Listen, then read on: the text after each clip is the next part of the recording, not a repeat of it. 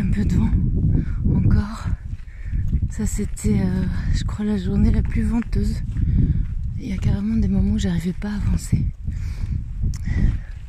La plus venteuse et la plus pleurnicharde. J'avais envie de pleurnicher aujourd'hui. Mais je l'ai pas encore fait. Parce que je me dis que ça va pas beaucoup m'aider de pleurnicher. Surtout je peux toujours pas appeler ma maman pour pleurnicher dans ses jupons. Et si je me mettais à pleurnicher, elle me, elle me pousserait à rentrer. Ça serait sa solution. C'est pas du tout ça qu'on veut ici.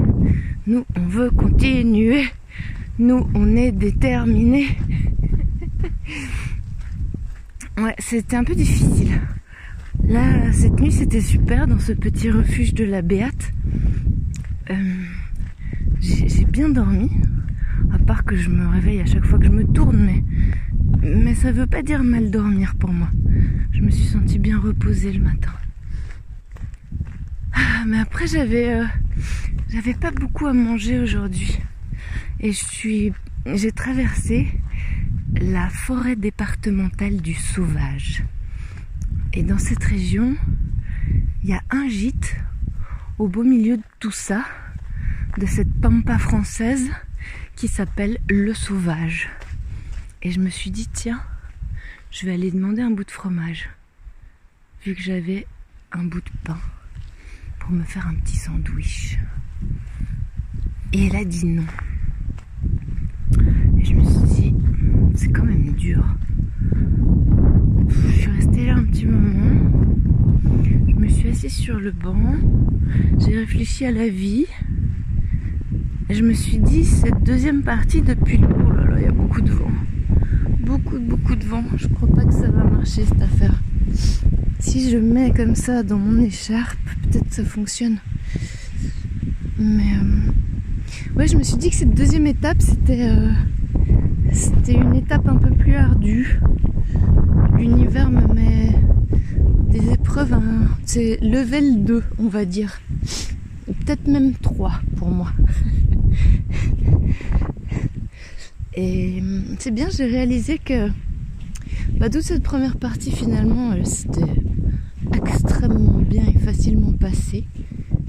J'avais pas eu à faire beaucoup d'efforts pour euh, trouver où dormir, trouver de quoi manger.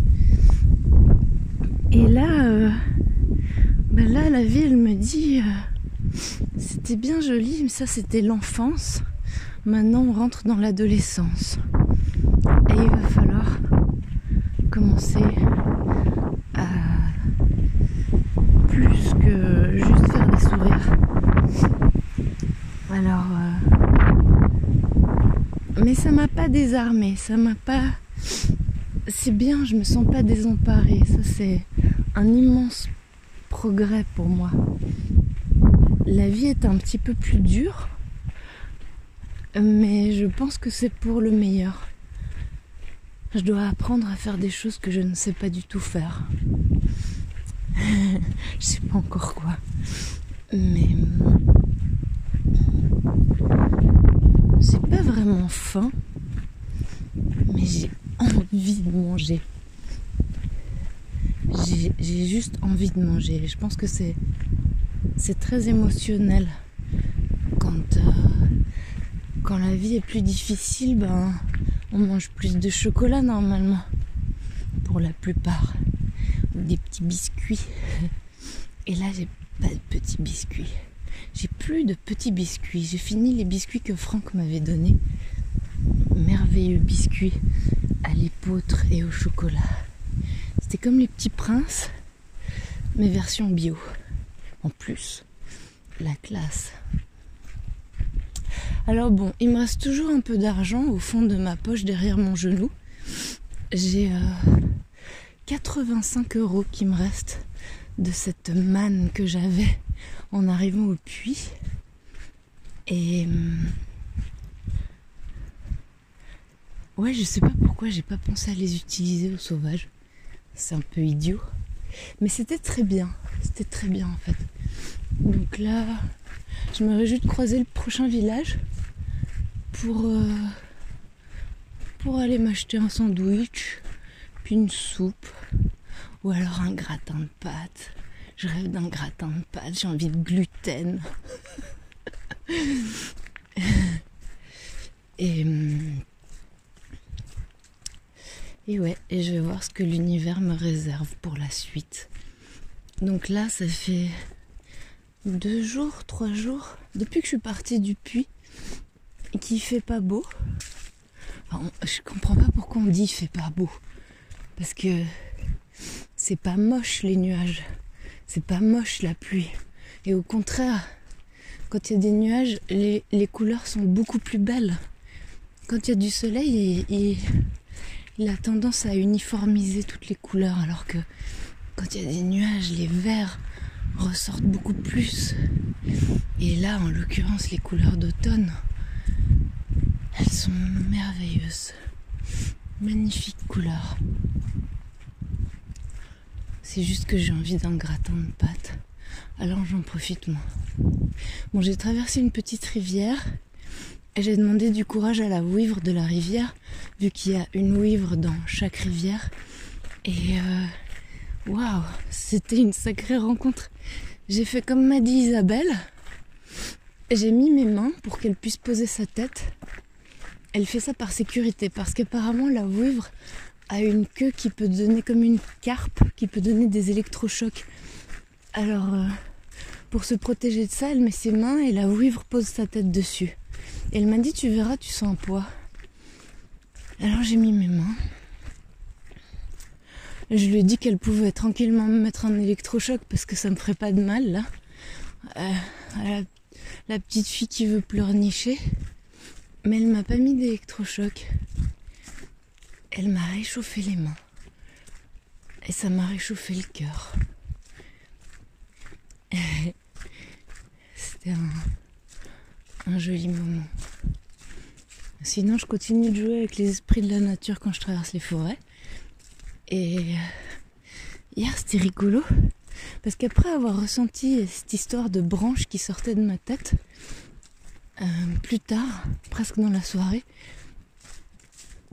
j'ai senti deux petites antennes, comme les escargots qui sortaient du sommet de ma tête.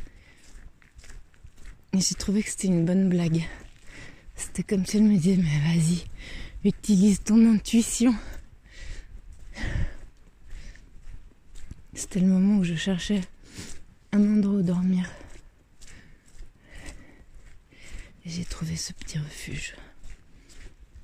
Comme quoi, à la fin, tout arrive. Quand j'étais ado et que j'allais au cycle, il y avait un chalet sur la route du bus. Et euh, sous le toit de ce chalet, il y avait une phrase écrite que j'ai mis des années à comprendre. Pourtant, elle n'est pas compliquée. C'était écrit À la fin, tout arrive, même ce que l'on désire le plus. Alors, je sais pas si c'est optimiste ou défaitiste. Mais là, elle me revient. Et bah oui, c'est une évidence. Je continue. Je crois que c'est Saint-Alban en Limagnol qui est juste en dessous de moi là.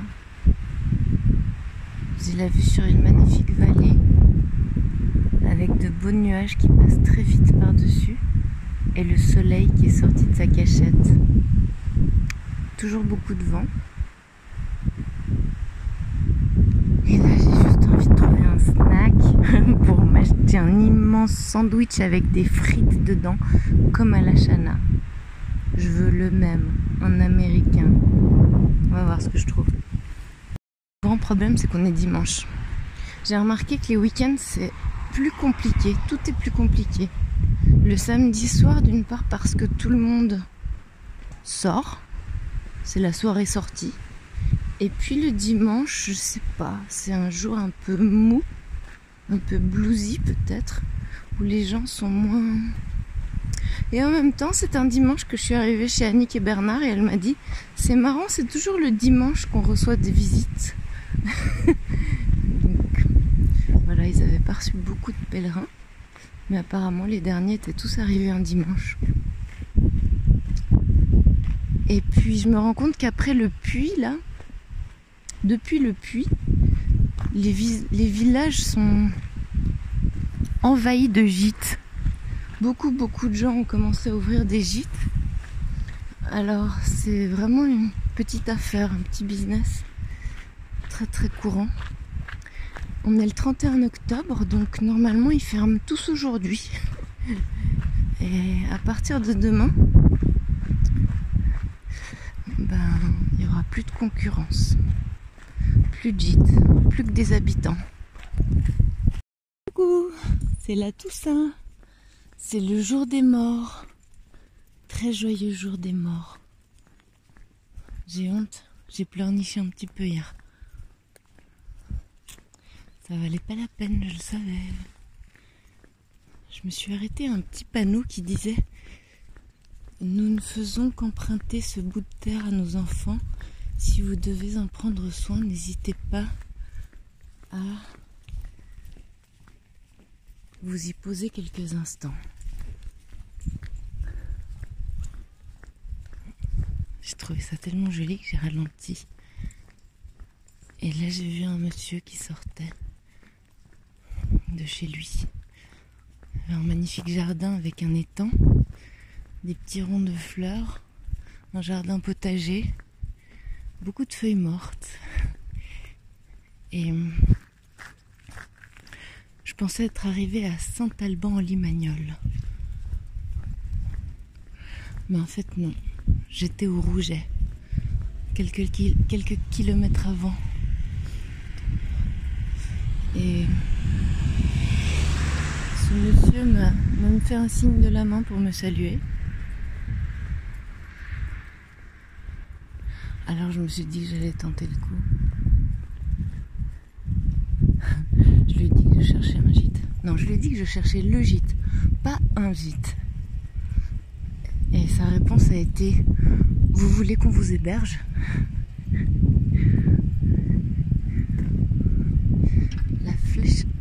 Transpercer mon cœur. J'étais un peu déphasée avec le temps parce que avec ce changement d'heure, euh, je pensais qu'il était plus tard. En fait, il était 14h39. Alors j'ai dit oui. Et il m'a emmené à l'intérieur. Lui, c'était Serge. Il y avait Sylvie qui était occupée à faire des gâteaux à l'intérieur. Sylvie s'occupe du sucré et Serge s'occupe du salé. Me semble que c'est une très bonne répartition des tâches, ça, dans un couple.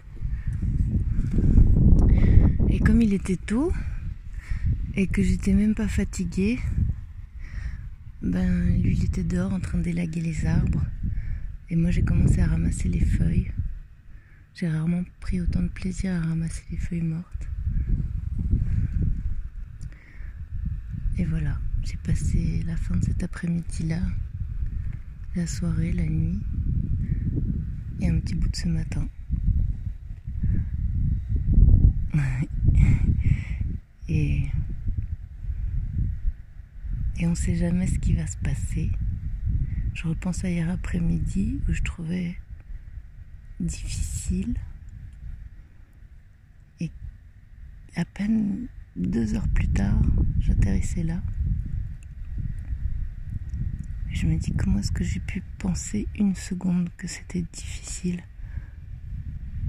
C'est quand même fou, non? De se décourager aussi vite. Enfin, se décourager, c'est un grand mot, mais on apprend, on apprend. Encore une trop belle rencontre. Après le Rouget, je suis passée à côté du centre hospitalier François Tosquel qui a été euh, un haut lieu de résistance pendant la Deuxième Guerre mondiale où se sont réfugiés par exemple euh, Paul Éluard ou, du Buffet. Et euh, cet hôpital psychiatrique était devenu une sorte de village utopique où les artistes pouvaient exercer leur art, les fous aussi, ceux qu'on dit fous, euh, il y a beaucoup d'artistes bruts qui ont exercé là-bas. Et Serge a passé le plus clair de sa carrière d'infirmier à travailler dans ce centre hospitalier qui était un château avec quelques pavillons autour. Et en passant devant, j'ai vu que les pavillons portaient tous des noms d'artistes. Et on gardait apparemment la trace, les traces de, des, directeurs de la Deuxième Guerre mondiale, qui étaient François Tosquel et Bonafé, je crois. Ils avaient même inventé une monnaie pour les, pour les résidents. Donc ils pouvaient faire des petits travaux et obtenir l'argent l'argent local du l'argent local du village, du village utopique et le dépenser là dans l'enceinte du village. Maintenant, c'est malheureusement devenu un, hôpital euh, beaucoup plus normal avec des restrictions budgétaires normales. Et donc, Serge est parti, il me semble, en retraite anticipée, parce qu'il y trouvait plus son compte. Mais il a continué à, organiser des événements artistiques dans le cadre d'une association. Et oui, il a gardé cette flamme pour, pour l'art. Bah, d'ailleurs, il collabore avec Sylvie sur ses œuvres de céramique. Très jolie histoire, je trouve.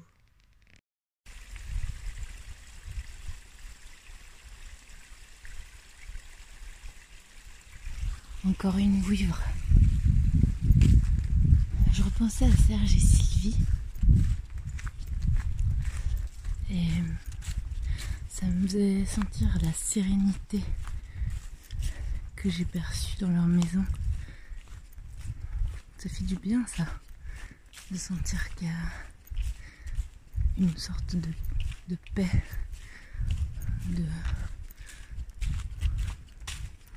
ouais, de paisibilité dans la vie, dans le quotidien. Ils sont posés quoi. Et hum, Léo est arrivé pendant que je ramassais les feuilles dans le jardin et que Serge élaguait les arbres. Et puis après, deux amis de Léo sont arrivés. Alexis, je crois, en short quand même. Vous êtes pas chaud. Et midi. Et euh, on a passé un long moment autour du réchaud. Eux fumaient des cigarettes. Ils discutaient.